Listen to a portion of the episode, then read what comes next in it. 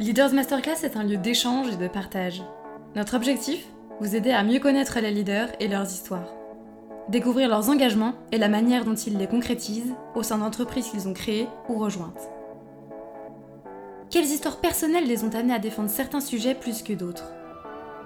Comment ont-ils concrétisé leurs croyances dans le monde professionnel? Vous le découvrirez dans le podcast Leaders Masterclass. Bonne écoute dans cet épisode, nous échangeons avec une femme inspirante, Amélie Vidal-Simi, présidente de Mondelez France, qui est le géant de l'agroalimentaire et de la confiserie. Si ce nom ne vous évoque rien, Mondelez est la maison mère des marques telles que Lu, Belin, Côte d'Or, Milka et bien d'autres encore. Amélie fait partie des rares femmes dirigeantes de grands groupes en France. Elle a tout d'abord débuté en tant que chargée de marketing au sein du groupe Enkel pour devenir la leader d'aujourd'hui. Je vous laisse découvrir son parcours inspirant ainsi que ses engagements en tant que dirigeante. Donc je m'appelle Amélie Vidal-Simi, j'ai 55 euh, ans. Euh, c'est rare que je me penche sur euh, quelle petite fille j'étais, donc je vais le faire pour vous. Je pense que j'étais une petite fille sans beaucoup de problèmes finalement. J'ai eu une scolarité assez, assez linéaire. Je suis dans un milieu, je viens d'un milieu avec un, père qui travaillait plutôt dans le domaine industriel et une mère qui a été une euh, grande sportive de haut niveau. Donc j'ai toujours été un peu euh, tiraillée entre les deux, puisque en fait quand je faisais des choses bien dans ma vie euh, scolaire, c'est une partie de ma famille qui trouvait ça super, et une autre partie de ma famille qui trouvait que ça n'avait aucun, aucun, intérêt. Et vice-versa, quand je faisais des trucs bien dans le sport, j'avais une partie de ma famille qui trouvait ça super, et l'autre qui trouvait que ça n'avait aucun intérêt. Donc je pense que j'ai toujours été sur ces deux, deux réseaux. j'ai eu, donc je disais, une enfance assez facile, une une scolarité assez facile. Et quand les, les choix sont arrivés pour ma vie universitaire, moi j'avais envie de... J'étais passionnée par l'histoire et je voulais être prof d'histoire. Et donc je voulais faire euh, l'école des chartes. Je ne sais pas si ça existe encore aujourd'hui. Et mon papa à l'époque m'avait dit... Euh, ça mène à rien, donc fais déjà une formation euh, généraliste et puis après on verra si tu as toujours envie de faire, de faire une école spécialisée plus sur l'histoire. J'ai fait du coup une école de commerce et après j'ai plus du tout eu envie de faire des études, j'ai eu envie de me lancer euh, directement dans, ma vie professionnelle. Et, euh, et je, quand j'ai hum, fait mes études, je voulais vraiment me lancer dans le marketing parce que je trouvais que c'était euh, des métiers où on voit directement en fait l'effet de, de, ce qu'on crée. Donc j'ai effectivement fait l'EDEC, qui est une école de commerce à Lille, et où j'étais ravie et où, j'ai appris beaucoup, de choses. L'intérêt était vraiment sur l'histoire. J'étais mmh. passionnée d'histoire. Et je trouve que c'est toujours euh, hyper intéressant de, de s'enrichir de, voilà, de notre passé finalement, de notre passé euh, soit en tant que société, soit en tant que personne, parce que souvent c'est prédictif de ce qui peut se passer. Et euh, quand on voit l'actualité aujourd'hui, je trouve que c'est... je suis toujours très sensible à des moments où on se dit, tiens, là on est en train de vivre un moment d'histoire. pour vous donner un exemple concret, quand le mur de Berlin est tombé, j'ai ma meilleure amie qui travaillait dans une agence de photojournalistes et on est parti le lendemain à Berlin.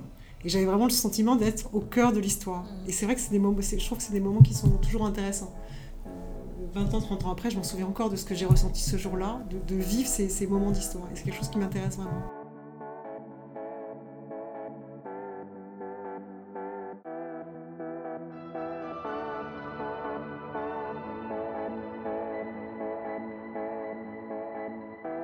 Mon évolution s'est faite de manière assez naturelle parce que j'étais euh, au cours de ma scolarité très intéressée, comme je vous le disais, par l'histoire, l'économie. Et donc la, prépa, c'est quand même beaucoup de sujets euh, qui sont euh, liées euh, à l'histoire, l'économie, l'actualité. Donc ça, je trouvais que c'était super intéressant. Donc le fait de passer par une école de commerce, pour moi, n'a pas du tout été une contrainte. Je l'ai plus pris effectivement comme une étape de me dire, faisons une, une, de faire effectivement une formation qui soit généraliste pour m'ouvrir le plus de portes possibles après, quitte à après faire une formation euh, plus spécialisée.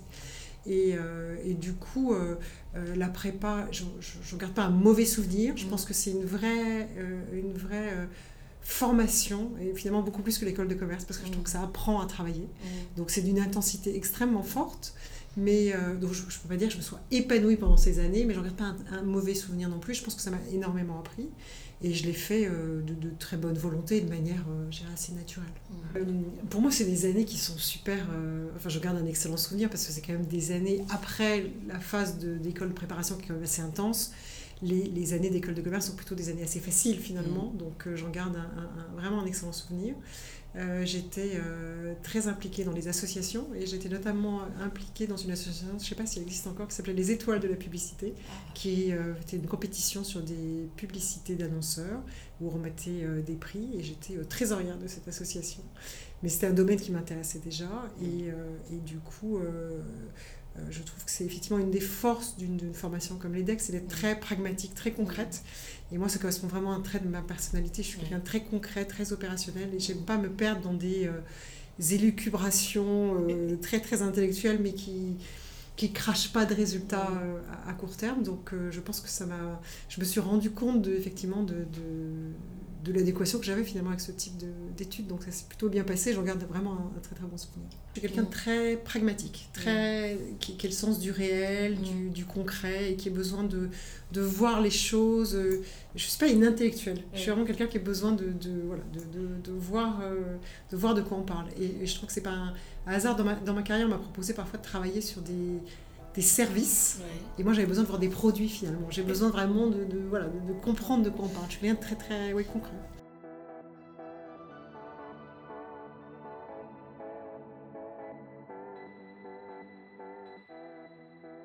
Je souhaitais pas travailler tout de suite parce que je me disais quand on travaille, on travaille toute sa vie. Donc je me disais que c'était bien de faire un break entre, entre ses études et, le fait de se mettre à travailler. Ce que j'ai pu faire euh, quelques mois en voyageant.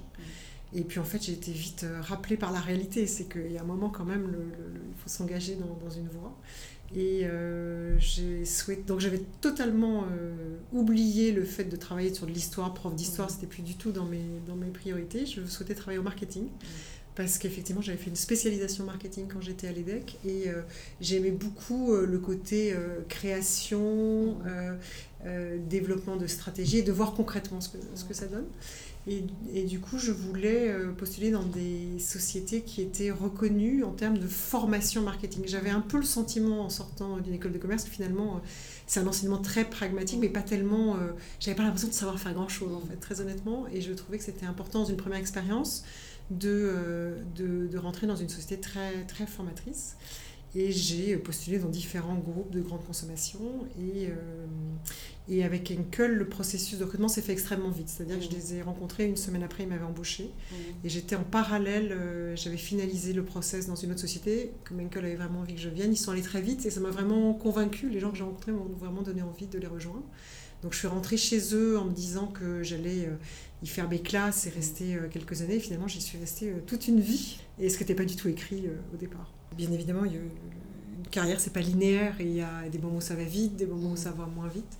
Quand je regarde mon parcours, en fait, moi, j'avais vraiment euh, une volonté de me développer au marketing, mais j'avais pas du tout d'ambition d'aller plus loin. Mm. Je voulais voilà, progresser au marketing et mon ambition ultime, c'était directrice marketing. Mm.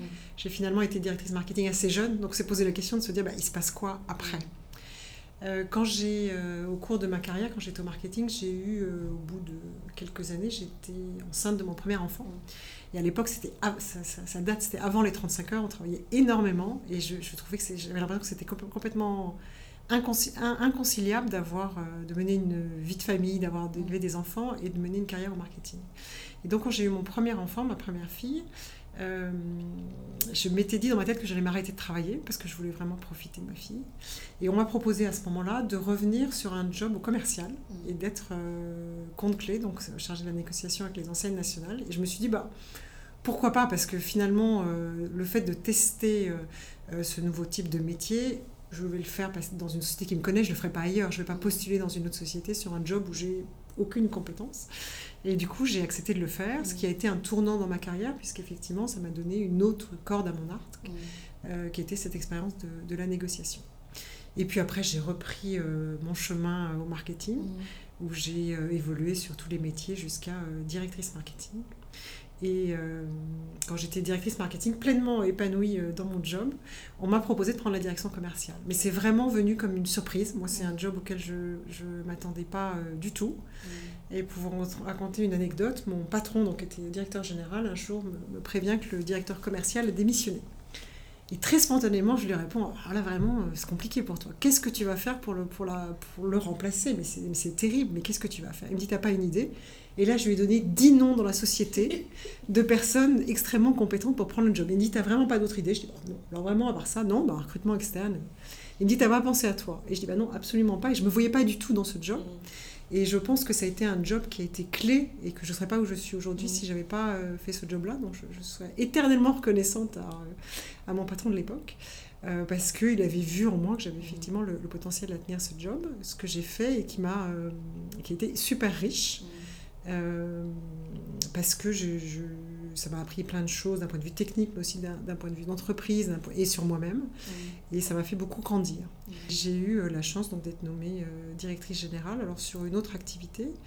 Euh, et, et, puis après, de, manière assez naturelle, ayant travaillé dans différents types de business au sein du groupe Henkel, c'était assez légitime que je sois nommée présidente. Donc ça s'est fait de manière finalement très naturelle.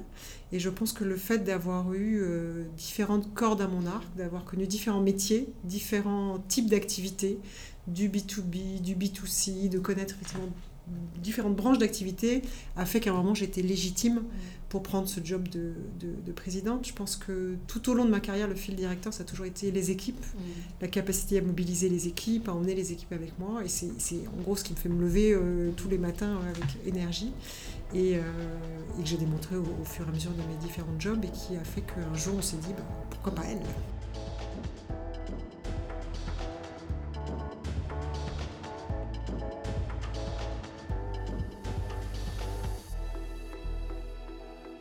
Ma conviction, c'est ce qui fait la différence entre, les sociétés, finalement, c'est les gens, c'est les équipes. Parce que beaucoup de sociétés ont des très belles marques, des process qui fonctionnent, des, euh, euh, stratégies, etc. Mais finalement, la différence, c'est les gens, c'est la capacité euh, à, vraiment s'engager ensemble sur des projets. Tout au long de ma carrière, j'ai connu bah, plein de types d'équipes différents, des équipes rapprochées, des équipes larges, des équipes physiquement là ou éloignées. Euh, mais je pense que le point euh, rémanent, qui est toujours récurrent, c'est euh, le fait d'être proche des gens. Mais ça fait partie de ce que je suis. Je suis vraiment dans la proximité, dans la confiance. Et, moi, c'est vraiment un de mes levées de motivation, c'est de travailler avec les équipes. Je suis pas du tout je décide, vous exécuter. Je ne suis pas du tout dans ce style-là. J'ai besoin de me nourrir de la connaissance des équipes, des recommandations des équipes. Je suis vraiment dans un management très participatif. Euh, et je suis. Euh, alors, autant que faire se peut, mais je, je suis très lisible dans, dans, dans, ce que je dis. Quand, quand je pense que c'est bien, je le dis. Quand je pense que ça ne va pas, je le dis aussi. Je ne suis pas du tout dans un jeu politique, de calcul. ou de. Je suis vraiment dans la transparence. Alors, autant que faire se peut, parce que parfois, il y a des sujets, ça n'est pas possible. Mais euh, je pense que c'est ça aussi qui construit la confiance. Et pour moi, la confiance est un des éléments clés. Et j'ai beaucoup de mal à travailler quand je sens qu'il n'y a pas cette confiance. Alors après, au fur et à mesure de ma carrière, j'ai dû évoluer parce que euh, d'un management de très grande proximité avec une petite équipe, euh, c'est forcément beaucoup plus compliqué quand il y a des équipes larges. Mais, euh, j'essaie toujours de, montrer aux gens que pour moi, ce qui compte, c'est vraiment les gens, les équipes, les individualités. Et quelles que soient mes interactions avec les différentes personnes, j'essaie toujours de, de, prendre en compte cet aspect-là. Je pense que euh, ce qu'on fait tous les jours dans une entreprise est super important, mais que euh, les gens, ils arrivent avec un vécu de ce qu'ils ont vécu la veille, des difficultés qu'ils ont à titre personnel, au contraire des joies, et qu'il faut tout prendre. Et que, que du coup, euh, mon intérêt pour les gens, c'est pas pas un calcul, je suis comme ça. C'est mon driver et, je pense que c'est pour ça que les. Je pense que quand on est authentique, c'est ça le mot que je. Moi, je pense quelqu'un de très authentique. Euh, donc c'est très facile de lire en moi. On voit tout de suite si ça va, ça va pas. Et euh, cette authenticité, je pense quand les gens la comprennent, c'est ça qui crée un lien et qui donne envie aux gens de, effectivement s'engager euh, avec moi. Ce que je dis toujours, c'est que si vous m'aviez rencontré il y a un an, jamais je vous aurais dit bah, je serais dans une autre société à telle date. Donc c'est venu de manière très naturelle finalement. J'étais consciente que mon évolution chez Henkel n'était pas évidente parce qu'il fallait que je bouge à l'international et que j'étais pas prête à le faire pour des raisons personnelles parce que j'ai des enfants et que, euh, et c'est un pilier super important de ma vie et que j'étais pas prête à transporter toute ma famille parce que je pense qu'ils m'auraient pas tous suivi. Donc j'étais pas prête à le faire. Et du coup, euh, dans ce contexte-là, je savais que euh, j'étais arrivée au maximum de ce que je pouvais faire chez Enkel en France et que mon évolution n'était pas évidente tant que je, je n'accepterais pas de bouger au niveau international. je le vivais très bien parce que j'étais pleinement épanouie dans mon job. Et, euh, et, je me posais pas plus de questions que ça. Et je, me disais, j'arrivais à un âge finalement où, euh, ben voilà, euh, peut-être que le, plus gros de ma carrière est derrière moi, mais je le vivais très sereinement. Et en fait, Mondelez est venu me chercher, m'a approché. Au départ, j'ai plutôt répondu négativement en disant, non, moi je suis très bien dans ce que je fais, je ne pas bien ce que vous me proposez. Puis au fur et à mesure, l'intérêt a quand même progressé du fait de marques qui sont exceptionnelles et qui ont, je pense, comme beaucoup de Français, marqué mon enfance. Euh, une marque comme Lu, euh, une marque comme Côte d'Or, Milka, etc. Voilà, je trouve que c'est quand même des marques emblématiques. Et ça s'étudie quand même comme proposition. On ne peut pas euh, jeter la proposition dès le départ. Donc j'ai accepté de continuer le process de recrutement. À un moment, j'ai interrompu le process parce que je trouvais que ça allait trop vite pour moi et que j'avais l'impression que je n'étais pas prête à prendre cette décision. Et j'ai trouvé que toutes les personnes que j'ai rencontrées chez Mondelez ont été extrêmement bienveillantes et compréhensives pour ne pas forcer le rythme et, se mettre vraiment au diapason de mon rythme et de ma capacité à prendre des décisions ou pas. Et ça m'a énormément impressionné parce que je trouvais que c'était très humain, très. Euh, et puis j'ai senti un vrai, un vrai intérêt pour, euh, pour mon parcours et pour euh, mon profil. Et, et, à un moment, je, pense très honnêtement que cette phase de Covid, finalement, m'a facilité cette décision. Parce qu'à un moment, je me suis dit, en fait, avec ce qui est arrivé dans toutes nos vies, avec le, Covid, on, se dit finalement, le, la vie, elle peut basculer en, trois secondes. On ne sait pas de quoi demain est fait. Et euh, finalement, le, ça m'a donné encore plus une, envie de vivre la vie maintenant. Et je pense que ça, la notion de crise extérieure a certainement joué. À deux titres, le fait de se dire, bah, si j'ai envie de faire autre chose, c'est maintenant et c'est pas plus tard. Et euh, l'autre élément, c'est que passer des entretiens dans une phase Covid, c'est pas très impliquant et très compliqué parce que autant euh, quand on est en physique, ça veut dire euh, partir plus tôt, aller à un rendez-vous, etc. Alors que là, caler une heure d'entretien dans, dans, son agenda, finalement, c'est très simple. Et c'est un côté assez désimpliquant parce que finalement, c'est pas très compliqué. On voit quelqu'un à travers un écran, il n'y a, pas de, a pas de stress de la salle d'attente, de, réfléchir à ce qu'on va dire. Ça se fait. Moi, j'avais un rendez-vous calé entre deux, hop, hop, hop, et, et ça s'est fait de manière très, naturelle. Et puis le troisième élément qui, était important pour moi, c'est de me dire finalement, dans ma vie professionnelle, je trouve que ça serait euh, totalement anachronique de n'avoir connu qu'une seule entreprise. Et à moment, je me suis dit, si je veux bouger, c'est maintenant. Et une seule entreprise, euh, je sais pas très riche intellectuellement finalement. Et je me suis dit, bon, bah, pourquoi pas, sautons le pas. Donc la décision a été euh, hyper dure à prendre parce qu'autour de moi, tout le monde me disait qu'il ne fallait pas que je le fasse, que ça soit ma famille, que ça soit les gens proches avec qui j'en ai pu en parler et que forcément 30 ans dans une société, j'avais des liens extrêmement proches avec euh, plein de gens, dont des gens du board, qui, euh, qui m'ont beaucoup aidé au cours de ma carrière et dont, dont je suis très proche. Donc, euh, donc ça a été une, décision qui a été compliquée à prendre, mais un jour j'ai vraiment switché dans ma tête. Et ce jour-là, je savais que voilà, la décision était prise et que quoi que me propose Henkel, je ne reviendrai pas en arrière. Et je sais que les, les gens qui me voilà, qui, qui m'ont recruté chez Mondelez ont eu très peur que je change d'avis et euh, me piloter de près pour savoir est-ce que j'avais annoncé que je démissionnais, est-ce que ça en était, parce qu'ils avaient très peur que je revienne en arrière. Et j'ai dit, dit, très honnêtement, je dis le switch, je l'ai fait dans ma tête, donc soyez sûr que je ne reviendrai pas en arrière, la décision est prise. Après, une fois qu'on a pris la décision, il y a toujours un, temps, de, un écart entre le moment où on prend sa décision et le moment où on l'annonce finalement. Et du coup, ça permet aussi de maturer, de se faire, euh, et de se faire euh, à l'idée. Et quand je l'ai annoncé, ça a été compliqué émotionnellement, émotionnellement parce que, euh, parce que voilà, il y a eu beaucoup, énormément de surprises. Personne, absolument personne n'avait vu, n'imaginait que c'était possible. Ça a été donc compliqué et je m'entendais très très bien avec mon chef qui a pris, mais qui l'a très bien géré aussi, mais qui a quand même pris ça un peu comme une sorte de trahison. mais ça s'était quand même très bien passé. Et après, quand on l'a annoncé, on a pris, on a, pris quelques temps avant de l'annoncer aux équipes. Et quand on l'a annoncé aux équipes, ça a été super compliqué parce qu'il y a eu énormément d'émotions. Je me souviens qu'on avait fait un, call avec euh, les 80 managers d'Enkel en France, où je l'ai annoncé, en expliquant les raisons derrière. Et, euh, et puis j'ai dit, mais ça va bien se passer. Et en fait, à la fin du call, j'étais en larmes. Et du coup, et en fait, j'étais dans mon bureau, c'était déjà le Covid, donc chacun était dans son, dans son bureau en remote. Et quand je suis partie du bureau, je suis arrivée à l'accueil d'Enkel et là, je suis tombée sur une quinzaine de personnes en larmes. Et à la fois, c'était super dur, mais à la fois, j'ai trouvé que c'était exceptionnel en termes de témoignage de, finalement ce que j'avais semé tout au long de ces années. Et donc, ça a été, euh, ça a été des moments super riches émotionnellement.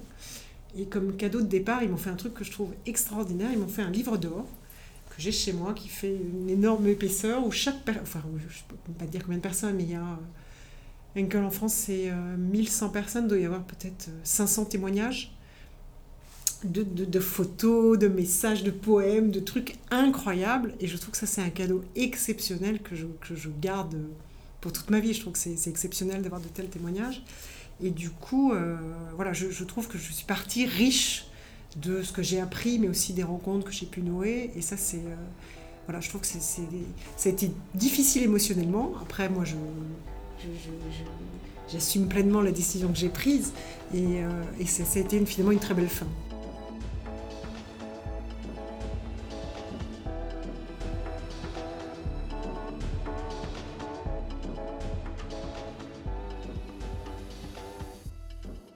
Quand j'ai pris ma décision de, changer, je m'étais dit, euh, euh, il y a plein, voilà, très, de manière très euh, basique, je me suis dit, qu'est-ce que, qu'est-ce que ça va m'apporter? Qu'est-ce que je vais gagner finalement Qu'est-ce que je vais perdre? Et je m'étais dit que j'allais gagner plein de choses en termes de connaissance d'un nouveau business, connaissance de nouvelles marques, de nouvelles façons de travailler.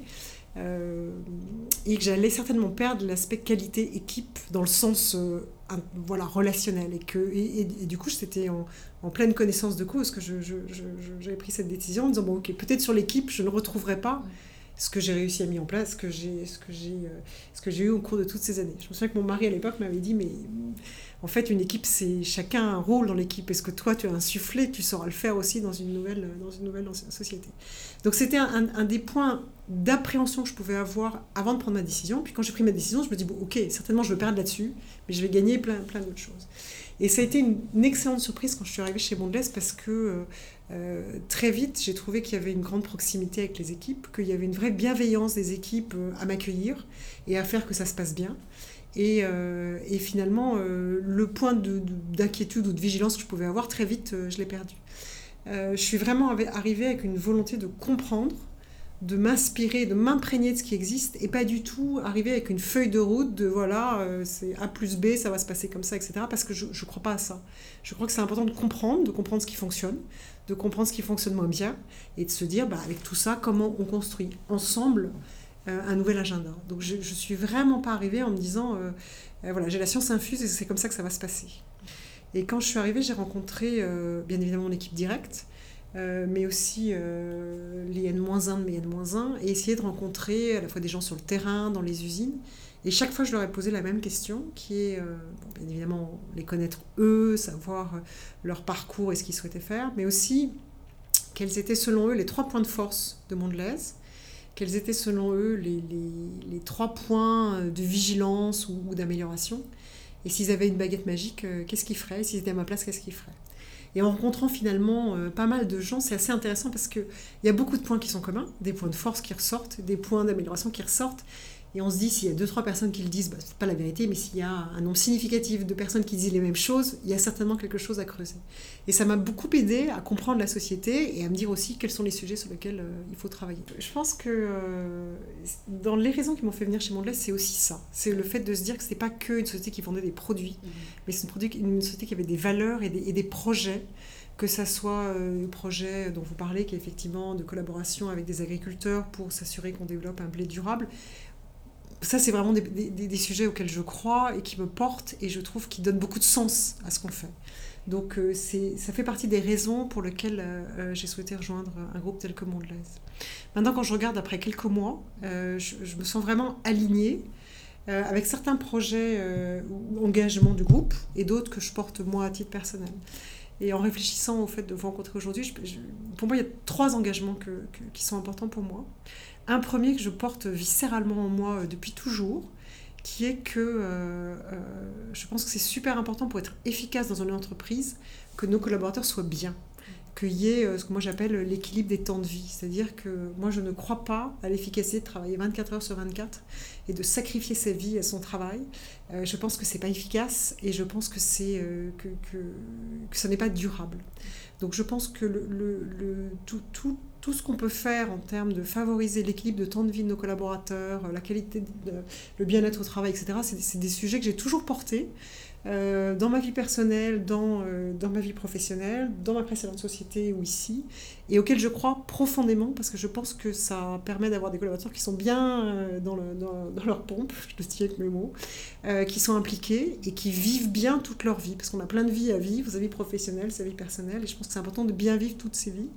Euh, pour se réaliser à la fois dans sa vie professionnelle et sa vie personnelle. Donc prendre en compte, et ça revient à ce qu'on disait tout à l'heure sur, euh, peut-être l'aspect humain, prendre en compte ce que vivent nos collaborateurs, s'assurer que euh, on ne demande pas des choses qui soient absolument infaisables, qu'on prenne en compte les contraintes de timing, etc. Moi, c'est quelque chose que j'ai toujours porté. Et, qui est un de mes drivers personnels. À titre personnel, quand on me demande qu'est-ce que j'ai le plus réussi dans ma vie, je dis toujours c'est l'équilibre.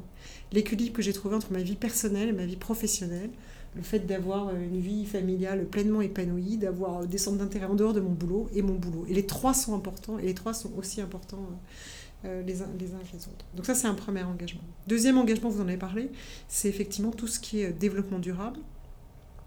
Je pense que c'est de plus en plus important. Ça l'était, euh, ayant passé une grande partie de ma carrière dans un groupe euh, d'origine allemande, c'est une notion sur laquelle on a toujours été très le groupe est toujours beaucoup impliqué et je pense que c'est de plus en plus important. C'est important à court terme quand on voit les crises qu'on peut, qu'on peut subir, ça redonne de l'actualité à, ces notions-là, mais c'est important sur les nouvelles générations.